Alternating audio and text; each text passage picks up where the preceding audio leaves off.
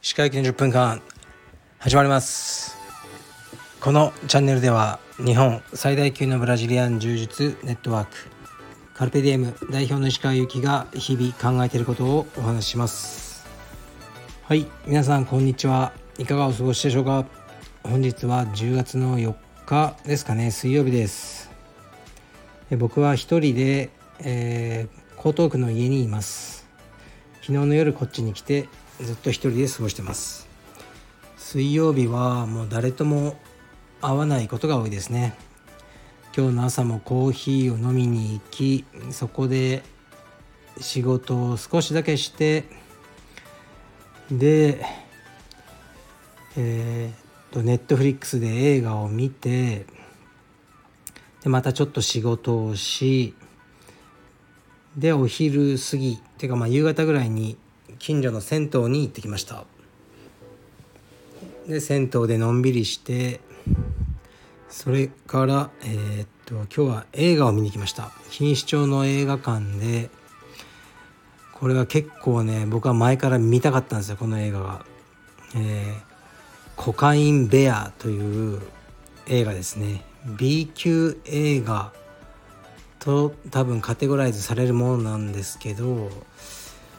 まあ、予算が本当になかったというよりもうわざと B 級にしてるような感じ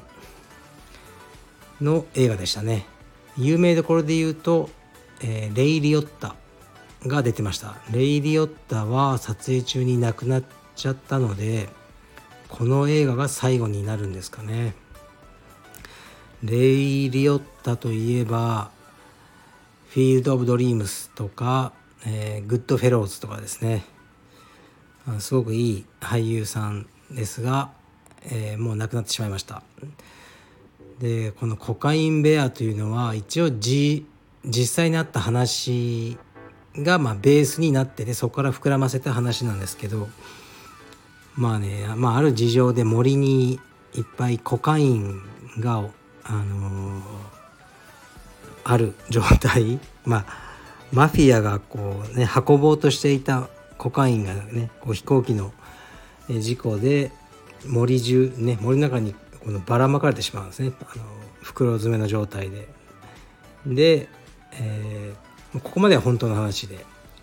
でそれを食べたクマがもう凶暴化してあのコカイン中毒になり人を襲いまくるっていう映画でした。このコンセプトが好きでコカインベアっていうずっと見たかったんですよね。で日本で公開微妙だなと思ったんですけど公開されたので見てきました。結構ね僕は好きですね。うんジョン・ウィックよりあの僕は面白かったです、まあ、かなりね好みが分かれる作品だと思うんですけどえー、っとね興味ある方は見てみてください。でレターに行きます。レターですね。いいですね。レター結構来てますね。いきます。鹿先生いつも楽しく聞いております。青帯の会員です。ベビーシッターについて先生の考えをお聞かせください。当方7ヶ月になる子供かっこ第一子がおります。当方はフルタイムで仕事をしており妻は専業で子供の世話をしてくれているのですが疲労しきっており心配しています。両親は遠方に住んでいるためサポートを得られない状況でありベビーシッターや一時預かりのサービスを頼んだらどうかと提案しているのですが後ろめたいようです。当方もできるだけ家事育児を手伝っているつもりなのですがしんどそうです。先生ご自身はベビーシッターをお願いしたことはありますか？また妻にベビーシッターなどのサービスを使ってもらうためどのような言葉をかければいいかお分かりでしたら教えてください。はいありがとうございます。めちゃめちゃ良い旦那さんですね。僕は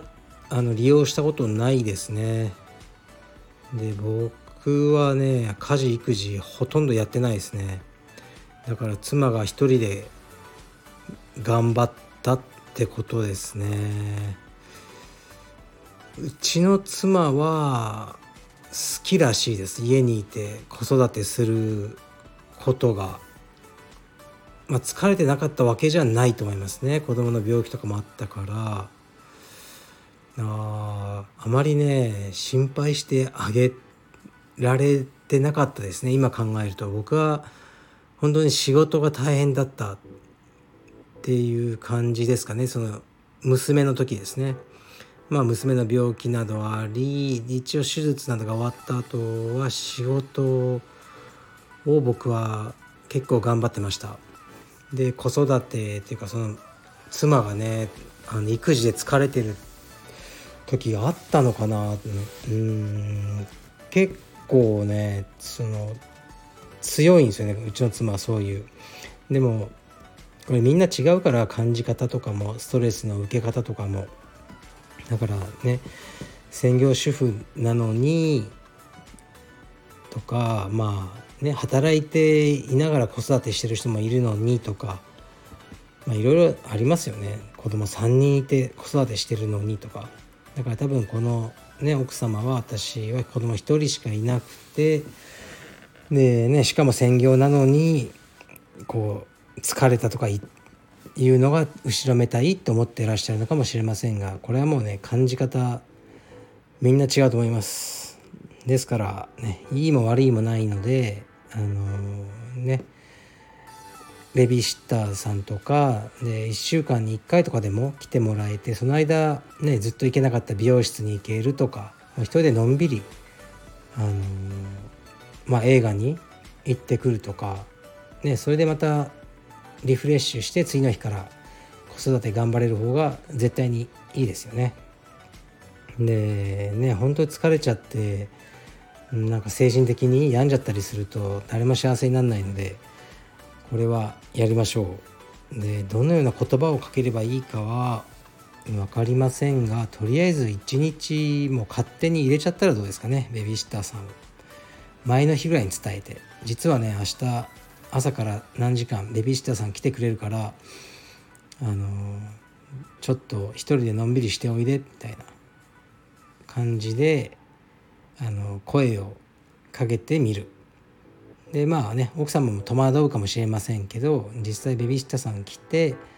一回預けちゃえばすぐに慣れてあのいいんじゃないですかね。だからもう依頼してしまいましょう。それが一番早いんじゃないかなと思います。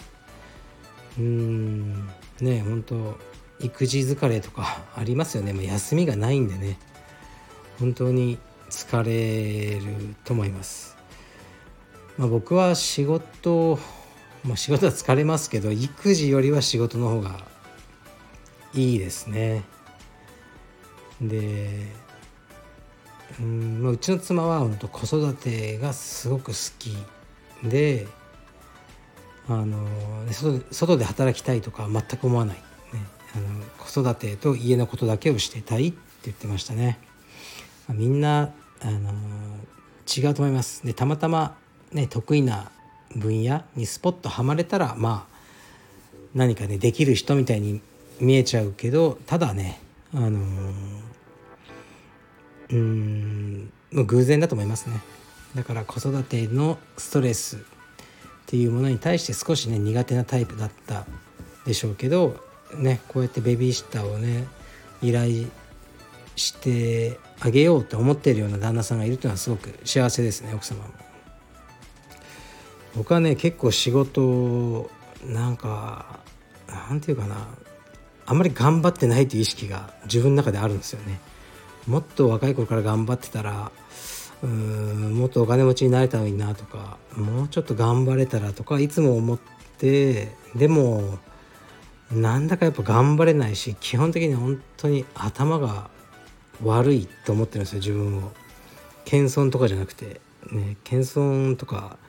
しないじゃないですか僕は。頭いいと思ってるんだったら頭いいって言うと思うんですけど基本的に頭が悪いのでうんやっぱ経営これ以上もうできないなっていうのを最近限界みたいなのを感じてたんですけどでもまあこの間妻がこういうこと言っててあのまあ子供に対してですよね。パパはいつも仕事のことを考えてあのすごく困った状況になった時も何とかしなきゃ何とかしなきゃっていつもあの頑張ってる。でそんな風にいつも何とかしなきゃって何かを打開しようとしてる人はあまりいないからすごいと思う。みたいなことを子供にあの言っていてうん初めてね褒められた気がしたんですけどあそうかなそういうふうに思っててくれたのかってあ初めて思ったんですけどうーん確かにねいつも何とかしなきゃとは思ってるんですよ。何とかしなきゃって思うのはそんなすごいことじゃないとあの、まあ、僕は思うんですけど自分のためにっていうかね道場のために何とかしなきゃと思っていつもいろいろ動いてるんですけど、まあ、妻からすると、うん、もうそういうふうにもう思わなくなる人も多いと。ねそうなったらあのねもう家族 もう困っちゃうから何とかしなきゃといつもねパパが言ってるのはすごいなと思うって子供に言ってましたね。うん、で僕は僕は何が言いたかったかというとあの、まあ、夫婦でうんやっぱ心配し合ってね今大丈夫かなとかこう認め合うってことが大事だと思うんですよねだからこの旦那さんはあのうんすごいいい旦那さんですよね。だから多分ね何があっても大丈夫だと思います。はい。お幸せに。もう一件いきますね。ちょっとバンコクに行く前にレターを減らしておこうと思ってますね。はい。これいきます。こんにちは。いつも更新ありがとうございます。先日ギルバート・グレイプという映画を見ました。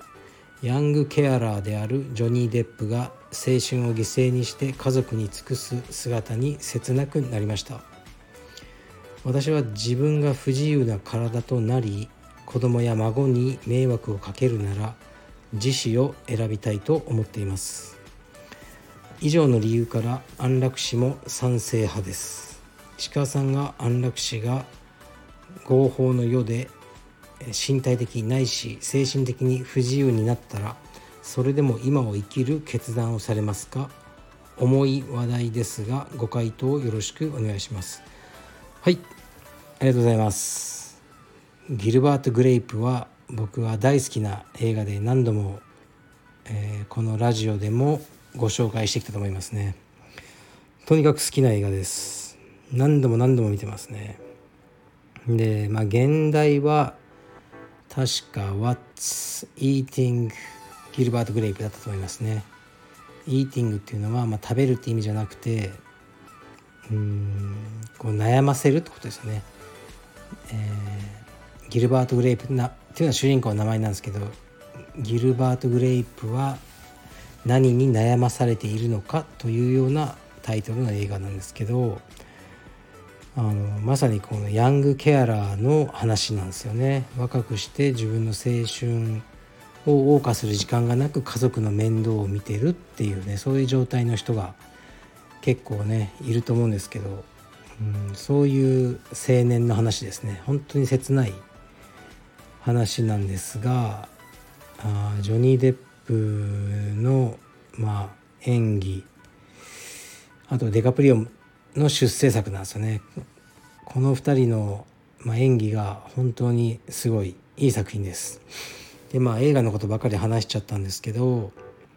うん、まあ僕は宗教を全く信じてないので自死というかまあ自殺言い方はありますけど、まあ、そういうのはダメってされてるのは、うん、まあほぼ宗教観ですよね。そういうのが僕はないので、まあ、僕的には OK ですかね。なんか OK とかね軽く言ってるような感じに聞こえるかもしれませんけど、うん、僕は自分の命だから自分でなんでしょうね、まあ、決定権を持っていいと思ってますね。だからまあスイスとかで安楽死自分でできるんですよ自分で行ってスイスに行って最後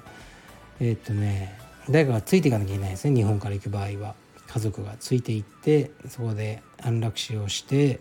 それは薬剤注射または飲み薬。飲み薬、まあ、チョコレートに入ってるらしいです。で、えー、ねまあ生命が止まると。そしてあのそれをそあの仮装して灰になって家族が日本に持って帰ってくるというあの制度がありますでそれをねこれから受けるっていう女性のインタビューとかもあのポッドキャストで聞いたことがありますね、まあ、非常にね悲しい話なんですけどその方はもうね生まれつきの病気で、ね、長く苦しんでおられてこれからもどんどん悪化していくっていう状態の方でしたね。でそういう方にこう宗教観を持ってしていや生きてれば絶対いいことがあるからとにかく自分で死んではダメだっていうのはまあ酷ですよね。言う権利はまあ僕にはないように思えるのであのそういうことは言いませんしまあうんまあ僕はですよ。僕はまあ自由に楽しく生きることができなくなったらそういうチョイスもねある社会の方がいいなと僕は思ってます。うんまあこの話題はねもうこう答えるしかないしなんか楽しく答えようがないですね。だか今言ったこと以上のことはないと思います。はい。それでは今日は夕方に銭湯に行ってきたんですがね、映画の帰りにちょっとね自転車で雨に打たれてまた体が冷えたのでまた風呂に入ってから寝ようと思います。失礼します。